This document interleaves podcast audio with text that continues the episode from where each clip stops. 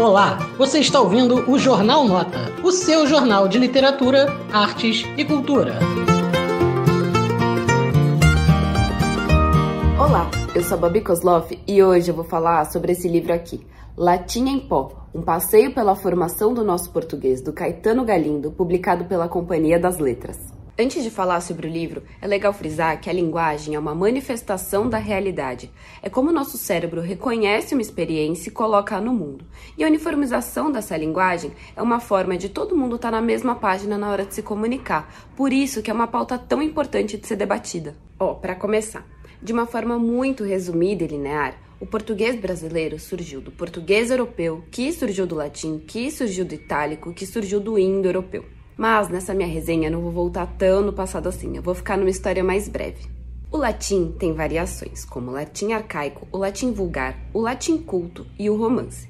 Todas essas variações nascem de uma mesma língua-mãe, que vai se interligando com outras línguas e dá surgimento a expressões, palavras e por aí vai. Uma curiosidade importantíssima que serve de ponto de partida para o estudo que o Caetano promove é que o latim que deu surgimento ao nosso português não foi aquele falado pelos cultos e nobres, não. Foi o latim vulgar. E vulgar aqui significa popular, que viajou dos países colonizadores para os países dominados e deu surgimento a outras línguas. E assim a gente pode pensar em toda a construção do nosso português, viu? É uma história de muito sangue e suor aqui no Brasil.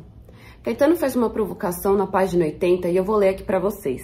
Mas antes, olhem isso. Meu livro tá todo marcado, cheio de post-it. Vamos lá. Imagine que o Brasil hoje conquiste militarmente e ocupe uma ilha isolada no meio do Atlântico. Que tipo de camada da sociedade estaria mais propensa a recomeçar a vida num lugar inóspito e cheio de incertezas? abandonar o que tem e enfrentar o desconhecido numa aposta para o futuro. E eram essas camadas que eram designadas a ocupar as colônias, as camadas mais pobres e que não empregavam a norma culta da língua. Por isso que quando a gente olha nos livros hoje, busca associações rápidas, a gente encontra discrepâncias ou variações entre a sua forma e o nosso português. Lendo latim pó, a gente pode perceber que, na verdade, as línguas não surgem apenas de uma língua-mãe, mas que, na verdade, é uma colisão entre encontros e desencontros de várias sociedades e culturas que surgem novas expressões, novas palavras e uma nova língua, consequentemente. Um exemplo de como o tempo pode mudar uma palavra é aquela que a gente já conhece, vossa mercê, que se tornou você, que se tornou C, e hoje no meio digital algumas pessoas usam só a letra C.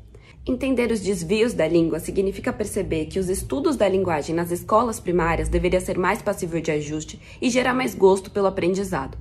O jovem tem que entender que o que ele aprende dentro da sala de aula faz parte da sua realidade e não de um universo completamente diferente do seu. Vivemos em um país com 27 unidades federativas e mais de 5.500 municípios. Por isso que é uma tarefa impossível a gente aceitar apenas uma norma culta como tal falar correto, e que isso sirva de teste capacitivo para inclusão social, econômica e política. Assim como vimos no exemplo do Vossa Mercê, hoje a gente pode se questionar sobre a unanimidade do emprego dos pronomes tu e vós, assim como pede a norma culta. A gente já sabe que não funciona bem assim, então por que seria tão absurdo a gente aceitar outras mudanças de uma língua que já se modifica há tantos milênios? Hoje, o que a gente conhece de português brasileiro nasceu de uma junção ou de uma colisão de diversas outras línguas desde que o mundo é mundo. Tem muito assunto a ser debatido, mas é fato que a gente precisa rever a proposta dos estudos da língua que está em vigência hoje no Brasil. Minha sugestão é começar com a leitura deste livro aqui, Latim em Pó, do Caetano Galindo.